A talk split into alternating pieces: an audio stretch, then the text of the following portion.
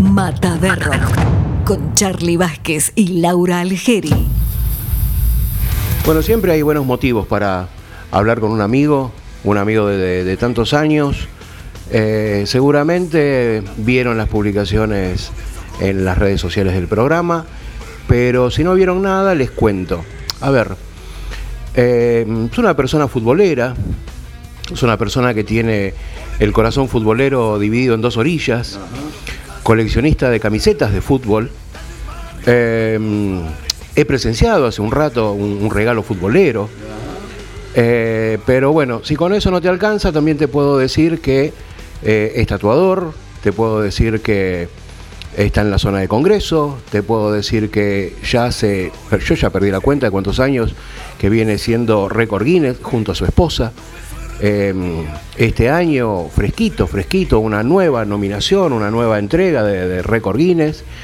Em, pero como digo siempre, fundamentalmente una persona excelente. Y eso justamente hoy que, pasé un buen rato con él, lo veo en la gente, lo veo en la gente cuando, cuando llega a su local y lo saluda con tanto cariño.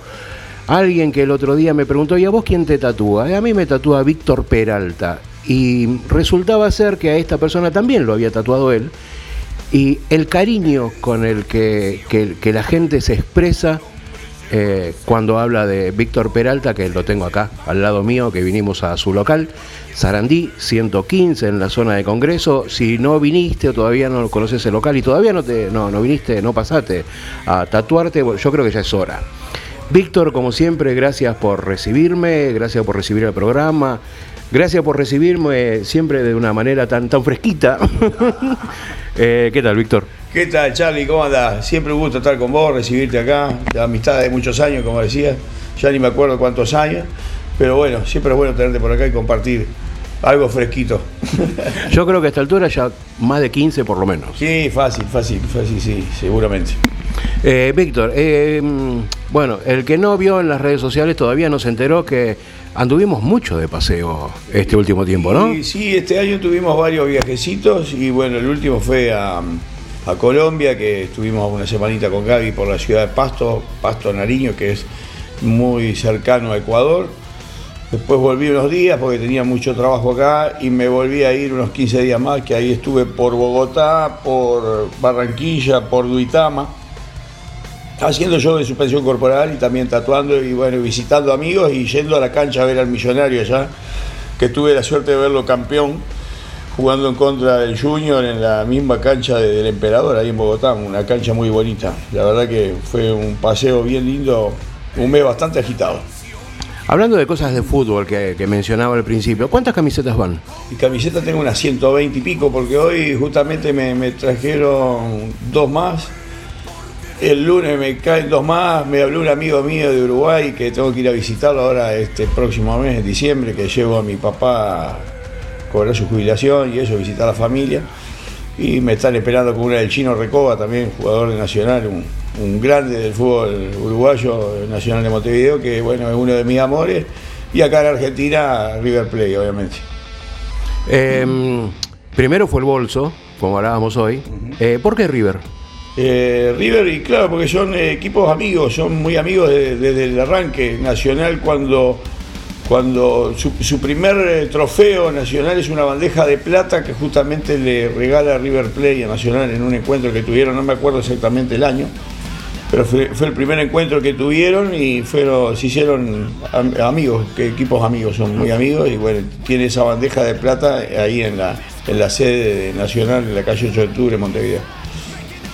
Bien, hace mucho que no va para allá porque hoy, por ejemplo, este, una de estas amistades que cayeron al local me decía, en Canal 4 de, Uruguay siempre están pasando novedades, siempre están pasando alguna cosita de los querubines. Sí, eh, viajo por el tema de que me traje a mi padre este, hace un año a vivir acá.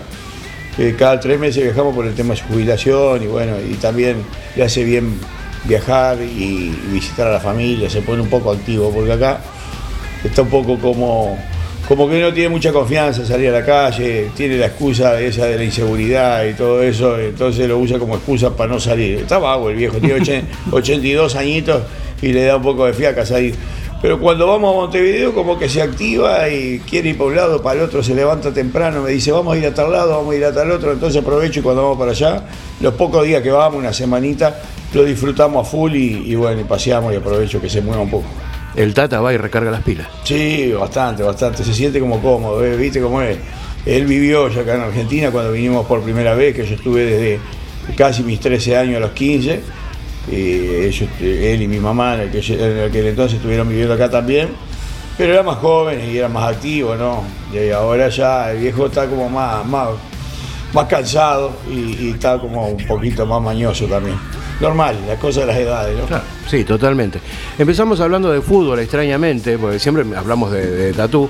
Eh, maestro, ¿cómo, ¿cómo ve este mundial extraño, raro? Bastante raro, ¿no? Bastante raro, sí. Primero por el lugar donde eligieron, con todos los problemas políticos y todo el problema de la discriminación y, el maltrato de género y todo eso ya es extraño, mucha, mucha gente no está de acuerdo con eso, a mí la verdad que no me atrae tampoco. El tema que no haya cerveza tampoco, eso me, jode mucho más todavía, aunque no fui, pero me jode ver eh, eso y ver las canchas vacías, porque las ves por la, mitad de público, canchas pequeñas que, que meten 30, 40 lucas, cuando acá nosotros acostumbrados a ver cualquier partidito un fin de semana o un clásico, meten 60, 70 como si nada. Y para un mundial como muy, muy corto de público, la energía es otra. Me parece que, podría haber elegido un, lugar más divertido para hacer un mundial. Y bueno, y no solo eso, después los equipos, las cosas que están pasando ahí hasta ahora. Eh, para mí favorito es Uruguay, obviamente. Empatamos con Corea, no le pudimos meter nada. Un cabezazo ahí de, de, como es de Godín. Y después otro más que pegó en el palo de Valverde. Pero quedamos con las ganas. Bueno, lo que pasó con Argentina, una sorpresa bárbara, porque yo tengo también dividido el corazón con las elecciones, ¿no? Soy uruguayo, pero Argentina para mí es mi segundo amor, vivo acá hace mucho. Eh, es más, el que me ha brindado Argentina es el país que me ha brindado más posibilidades y como, como se dice, nadie es profeta en su tierra, bueno, a mí me tocó crecer artísticamente y en todo aspecto acá en Argentina. Soy súper agradecido con eso y bueno, la selección argentina representa un país que tanto quiero, así que para mí si no sale campeón de Uruguay, quiero que salga campeón de Argentina. Pero bueno, vamos a ver qué pasa el sábado contra México ahí. A ver si le tapamos la boca a estos chingones. hablando hablando del tatú y de lo artístico, este, yo creo que ya a esta altura del partido nos sorprenden eh, las, menciones o las publicaciones, por ejemplo, en, diarios, en revistas de, por ejemplo, Noruega, Estados Unidos. Eh, bueno, en Latinoamérica ya sabemos que este, pertenece a Latinoamérica. Hoy me, mandaron un ok, ahí sale, creo que mañana pasado, una nota en Inglaterra también, que cada seis meses más o menos me están haciendo notas para una agencia que es de, Inglaterra. Cada seis meses me está haciendo notas ahí, diferentes tipos de notas, y, siempre estoy apareciendo ahí también. Lo de Noruega es buenísimo también, la primera vez que aparezco en ese, aparecemos en, ese medio de ese país. Y bueno, y eso abre muchas puertas porque el hecho de que salga en, el periódico número uno de, ahí este, hizo que ya se comunicara gente de eventos de tatuajes y con la posibilidad del próximo año estar viajando a Noruega, a Holanda. En febrero estamos viajando a Milán, Italia, a recibir otra medalla de Guinness por justamente el reconocimiento de que superamos nuestro propio récord. Y como decía vos que no te acordabas antes, eh, estamos desde el año 2014 con el récord ese, inamovible hasta ahora. Y vamos a estar un añito más porque, como te digo, en febrero nos entregan una nueva medalla. Y de ahí nos vamos a Lyon, Francia, a una convención eh, muy hermosa que se hace ahí en esa ciudad, de un amigo Jerry. Y bueno, y posibilidades también de volver a Ecuador este próximo año, Brasil, Bolivia, Colombia nuevamente. La verdad que bastantes viajes, bastantes viajes ya, unos 10 viajes al exterior para el próximo año. Sí, y creo que hoy, cuando estábamos hablando, eh, creo que también México, ¿no? México, es verdad. México, Puerto Vallarta en abril y más para noviembre es otra ciudad. ¿Cómo es la ciudad esta de, Don Ramón, que no me sale ahora? Ah, no. Eh, ay, no me acuerdo el nombre de la ciudad, pero sí, otra, otra convención que va a haber en esa ciudad. Estamos invitados también. Bien, volviendo al récord Guinness, eh, ya es batir un récord sobre récord, porque primero tantos años de permanencia. primero y principal, eh, el récord de eh, matrimonio con mayor cantidad de, de modificaciones corporales y además récord sobre récord, la, la, la permanencia, ya ocho años. Y sí, del 14 hasta ahora, sí, ocho años, ya para nueve, porque ya claro, claro, entregan la sí. Sí, son bastantes años, la verdad que pasó rápido también y nos brindó muchas posibilidades, muchos viajes, muchas cosas bonitas, mucho conocimiento también. Hemos tenido la posibilidad de, recorrer más de 20 países eh, y con la posibilidad de seguir recorriendo más, eso era algo que de chico anhelaba, eh, el, hecho de, viajar, recorrer, era como mi, sueño de, pequeño y, y, con los años fue llegando y bueno, cada vez viajamos más y cada vez conocemos más y, ese es el premio a hacer lo que a uno le gusta. Hablando de convenciones de, de tatú, em, ustedes saben mejor que yo que acá hubo hasta determinado momento, prácticamente teníamos una convención por fin de semana este, diferentes artistas en diferentes lugares de la provincia de Buenos Aires, en diferentes provincias del país. Em, y eso fue bajando. ¿Usted cree que es por una cuestión de, cuestiones económicas o que la gente em, se estaba saturando de, el público digo, ¿no? De tanta convención. Yo creo que se estaban saturando y estaban viendo que muchos, no todos, pero muchos lo hacen más por solo el hecho comercial y no le apuestan ni le, ponen los lo que realmente tendría que tener una convención, que primero que nada respeto al artista, eh, el espacio para el público, el tema de, higiene, el tema de, lo que es la seguridad, eh, todo por la contaminación, por lo que fuera, los espacios, entonces ya estaban haciendo convenciones en lugares que la verdad que uno entraba y decía, esto es un garaje, no es un, lugar para convenciones, espacios muy reducidos, la gente amontonada, sin, el artista sin un espacio para poder trabajar cómodamente. Eh, lugares donde también he visto que ni siquiera descartadores para, justamente los, residuos pulso cortantes, las cajas o bolsas rojas para el tema de, descartar los residuos contaminados y todo eso. La verdad que eso hay que mirarlo mucho y como que es una falta de respeto y una falta de cuidado de la salud también. Entonces yo creo que mucha gente se ve eso y se aparta porque se, nota mucho cuando no hay una calidad en un evento. Eh, entonces van seleccionando, se van depurando y algunos solo se van eh, apartando porque se dan cuenta que no es el camino y, quedan más los fuertes. ¿no? Nosotros estamos viendo este próximo año de volver con la, con la Frick Tattoo sería la quinta acá en Buenos Aires. Tengo una reunión esta próxima semana, así que esperemos que dé todo cierto para muy pronto empezar a, publicitar y a, tirar publicidad justamente de lo que sería la quinta Freak, que cada vez que se ha hecho se le ha apostado siempre al crecimiento y hacer las cosas lo, más este, eh, lo mejor posible y, haciendo un, un evento de buena calidad. La Freak Tattoo, que en su momento, bueno, se detuvo por, por la pandemia, porque venía creciendo, venía cada vez mejor. Sí, eh, en principio se detuvo porque cuando la hacíamos ahí en.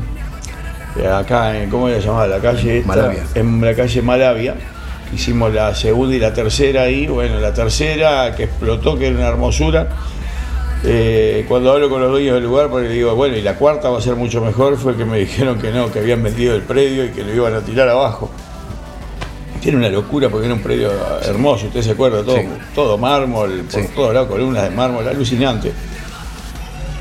Y ahí terminamos moviéndonos para el Rock Sur, ahí para el lado de Pompeya. Que bueno, el lugar era bonito, estaba bueno, pero no era la misma, lo mismo que se veía en el, otro salón este de Malavia. Eh, el escenario era alucinante, pantalla gigante, los, músicos súper contentos, porque esa es otra cosa que le damos que no le cobramos a la banda, le brindamos un, espacio, un escenario con buen sonido, buenas luces para que ellos justamente hagan lo que les gusta y, como se merece, ¿no? Con todo, con todo para que se luzca. Eh, así que bueno, estamos viendo para la próxima volver en un lugar bien bonito y con buena llegada, que fue lo que nos pasó aquí en Pompeya también, el tiempo nos ayudó por la lluvia, hacía bastante calor el lugar me había prometido que iba a tener este, una eh, aire acondicionado, que iba a dar abasto, pero como fue bastante gente eh, el espacio como que no aguantó y la verdad que estuvo caluroso. La fecha noviembre ya es una fecha eh, calurosa y si no hay una buena, un buen aire acondicionado se sufre. La lluvia también no ayudó, así que bueno, estamos viendo de, de purificar todas esas cosas y organizarlo para alguna fecha que no haya tanto calor y en un lugar eh, mucho más apropiado. Eh, Víctor, en todos estos años, yo supongo que no, porque si no se estaría dedicando a otra cosa. Eh, ¿Algo de qué arrepentirse en esta carrera artística? Y sí, todavía sigo haciendo cover de laburos míos, ¿eh? que hay gente que me dice, no, no me lo quiero sacar porque son de los primeros que hacía. Yo le digo, no, tapátelo, por favor. No lo mostré o si no, decí que fue otro. y es más, doy un nombre, digo, decí que fue este, pero ¿por qué? Vos decís que fue este. y se ríen. Pero hay mucha gente que no los quiere tapar porque lo tienen como una reliquia la verdad que yo sí digo, me arrepiento de haber hecho eso porque también este, veo que la verdad que en las condiciones que estaba y como lo hice, no estaban buenas. Matadero. Matadero. Tomamos el rock por las aftas. Bueno, segunda parte de esta, esta charla que tenemos con amigos ahora, en, en Querubín Tatú. Recordá, Sarandí 115 en la zona de Congreso, ahí apenas una cuadrita ¿eh? del Palacio del Congreso. Y sumamos a la charla a Caimán. Primera vez que vamos a charlar en el programa con Caimán. Debíamos esta charla. Este, Caimán, compañero de trabajo, compañero, compañero de la vida, es mucho, ¿no? Es exagerado. A- amigo también. Estamos fuera de horario también con Caimán, así Hacemos que- horas Claro, juntos, sí, sí. Así que compañero de vida también. Bueno, compañero, compañero de vida. Función del señor Caimán en Querubín Tatú. Eh, yo soy perforador, eh, hago body piercing. Eh, Bien. Dentro de lo que es querubín tattoo. Y fiaca. Y, Y, y fui acá. body piercing and siestas, en el sillón que hablábamos hoy. El sillón, hoy, hoy, el, el sillón, ese, ese almohadón, sillón. ese almohadón, lo que tienta, voy en un momento pintó así como una, una fiaca y miraba el almohadón. de- Después el asadito. Después el asadito, miraba de una manera. Pero bueno, eh, modifi- modificador corporal, eh, no, es otra cosa. Body piercing, Claro, es otra historia. nada que- ahí está, aclare un poco. Eh, body piercing, aros. Bien. Todo lo que es piercing, aros. Bien. Colocación de piercing. Bien. ¿Me, me equivoco o lo vi por ahí también ayudando, siendo, haciendo la segunda en alguna suspensión de Víctor? También, claro, aparte también hago suspensión corporal. Pasando ganchos, asistiendo a Víctor y también colgándome eventualmente. Bien, eh, Caimán querido, ¿hace cuánto que te dedicas a esto? Al body piercing hace más o menos 5 o 6 años, por el que laburo con Víctor, ¿hace cuánto? Van a ser ¿Dos años algo? dos años y pico, Sí. más o menos, que laburo acá, casi tres. Ya. Y en diciembre, en un diciembre Serrucho. aquello. El serrucho de titanio. Serrucho de titanio. Serrucho de titanio. Pobrecito, el cordobés. Eh, est- esto lo, lo- lo digo eh, desde mi punto de vista, no hago cargo a ninguno de los dos entrevistados de hoy, pero mm, yo hace muchos años que conozco a Víctor, hace como 15, Ajá, más, más o menos, estábamos hablando hace un rato, eh, y de los que pasaron, porque Querubín ganando amigos se llama este bloque, este, es creo que la primera vez que veo a una persona con, con el trato que tiene Caimán, nada de pedir aumento de sueldo. eh, el trato que tiene Caimán, la amabilidad, porque uno, uno llega por ahí para visitar o para hacer una entrevista, se queda en un costadito y mira. El trato con la gente, la amabilidad, la Por eso lo explicación. aguanto, ¿por qué te pensás que está acá? La única razón de, de que estoy acá todavía. Por ahora, ¿no? Igual, igual no le vamos a quitar mérito a Laurita Coria, que fue Laurita. la Pierce por excelencia acá en Sí. el local, que laburó conmigo un montón de años. Sí. La divina también, Cresta Rosa. Por eso, Claro. lo hago teñirse así porque extraño a Laurita. Para no extrañar. Este, bueno, vamos a aprovechar, este, ahora que no hay testigo, le vamos a sacar el cuero a Víctor. Este, algo, algo malo. Uh, Eh, Traumas. Vamos, millones. No, Así que no se ve. No, no, buen tipo, un amigo. eh, por eso no quisimos traer cámara hoy. Claro, olvídate, olvídate. Eh, no, malo nada, qué sé yo. Todos tenemos cosas buenas y malas. Nos llevamos bastante bien. Dentro de todo nos llevamos bastante bien. Hasta horas extras hacemos juntos. estamos haciendo extras. Se, se pagan como corresponde. Obvio, obvio, obvio. Sí, sí. más caro. Me sale más caro que alimentar a la burra con galletitas, mirá. Este, bueno, y, mm, hablando pura y exclusivamente de, de- de laburo, ¿no? este, se cranean cosas juntos, este, uno, uno le sugiere cosas al otro, más allá de los años de laburo que tienen en esto los dos, ¿no? Claro, tanto por dentro del local y por fuera también, con lo que es suspensión, viajes y todas esas cosas. O sea, no es que solo laburamos juntos acá adentro, sino también hacemos un montón de otras cosas. Lo que es suspensión, viajes y todo eso. Bien. De hecho, tenemos uno a Miramar, ahora el primero, el, primer viaje del año va a ser a, fin de semana, eh, enero, creo que es. Vamos a pasar Reyes en la, en la playa. Vamos a pasar Reyes en la playa. ¿Qué va a pedir? le, va, le va a tener que dejar el, Primero va a pedir. va a tener que- Navidad. va a tener que dejar el pastito. No, el pasito no lo va a dejar ni en El pedo. patito no, sin patito no voy. El patito qué? Claro, Pasito claro. no se mancha. El patito. El pastito no sé, es buenísima. Es buenísima. Este, bueno, así que entonces quejas ninguna, este es el momento, ¿eh? ya que no tiene delegado, estamos como queremos. Nos llevamos bastante bien y nada, laburando. Es media tóxica, pero.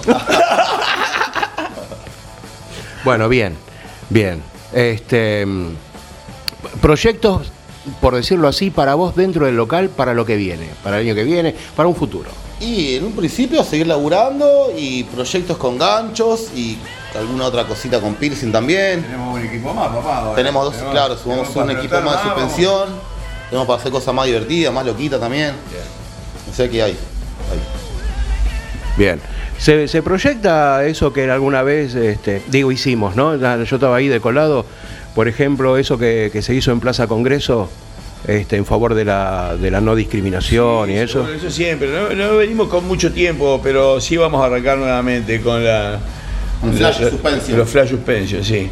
Vamos, vamos a seguir con eso, sí, lógicamente. Eh, pasa que por temas de viaje, tiempo y que estoy tatuando también, estoy solo tatuando en este momento acá, a veces se complica un poco. Pero sí, sí, eso es algo que siempre lo vamos a estar haciendo. Tatuar, qué, qué- qué bueno, tatuar solo eh, es complicado, es eh, o gener- genera un dolor de cabeza tener a alguien que esté tatuando con uno. No, no, no genera eso, pero bueno, este, en algún momento llegamos a ser cuatro tatuando acá en Sí. el local. Después la pandemia, bueno, hizo que se fueran uno, otro abrían su estudio, otro viajara para afuera, Sí. otro eh, se fue por, por ahí sin avisar, medio malagradecido ese, pero bueno, mejor ni me acuerdo.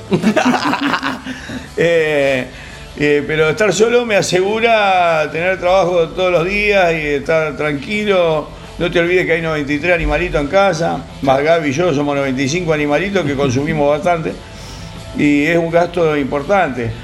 Y a veces repartir el trabajo con otro está bueno porque está descansar más, lo que fuera, pero hay que pagar cuentas también. Esto es un laburo y hay que pagar un montón de cosas. Entonces prefiero tener trabajo todos los días a, tener más personas y que por ahí un día está flojo, no hay turno y, y quedarse mirando la cara acá adentro. O como hice muchas veces, primero tatúan la gente que trabaja conmigo y por último trabajaba yo y muchas veces, bueno, no, no había tanto trabajo y a veces quedaba yo sin laburar por darle trabajo a la gente que labura conmigo. Que creo que en todos lados pasa eso tampoco. Así que hoy por hoy, como están las cosas, tengo trabajito todos los días, me quedo tranquilo, tengo a futuro turno y está. Y cuando tengo viajes siempre viene algún colega, amigo a cubrirme, siempre a- artistas de, de muy buena calidad, así que eh, si no estoy yo, queda alguien trabajando, queda a cargo acá Caimán, que se carga justamente de lo que es todo piercing y de acomodar los turnos. Y cuando vuelvo siempre tengo trabajo, desde que he llegado de Colombia no, no he parado. Y un montón de laburo. Y hay laburo, por suerte. La verdad que está bueno. Está bueno laburar solo, está bueno trabajar con otros, pero viste que tratar con mucha gente también a veces es un poco estresante o, o no es tan fácil. Eh, hablando de laburo, de cantidad de laburo, eh, ¿se complicó para la pandemia? No, en realidad no, o, o sí, no, tal vez no lo que uno esperaba, pero dentro de todo tuve la suerte de la gente que me que me que me, este, me, me alquila acá el estudio. Se portaron divinamente, Gabriela y su esposo, este, me dieron muchas posibilidades pues, justamente para que no cerrara el local, porque estaba complicado. Muchos, muchos colegas cerraron en, Sí. en pandemia, de hecho, muchos no pudieron volver a abrir su estudio y, y muchos me pidieron trabajo a mí también. Y, y la verdad que no, no tenía la posibilidad de darle, a lo sumo los podía invitar que vinieran y hicieran algún trabajo, pero no, no darle trabajo fijo porque como es lo que, lo que estábamos hablando anteriormente. Sí, sí, sí. Pero sí, la, la, llevamos bastante bien, la llevamos bastante bien dentro de todo. al lado de la suerte que corrió otra gente, muchos locales de tatuajes cerraron, así como de otros rubros. Pero uno ve lo que trabaja y la verdad que es lamentable. Eh, vi mucha gente que le fue muy mal no nos podemos quejar.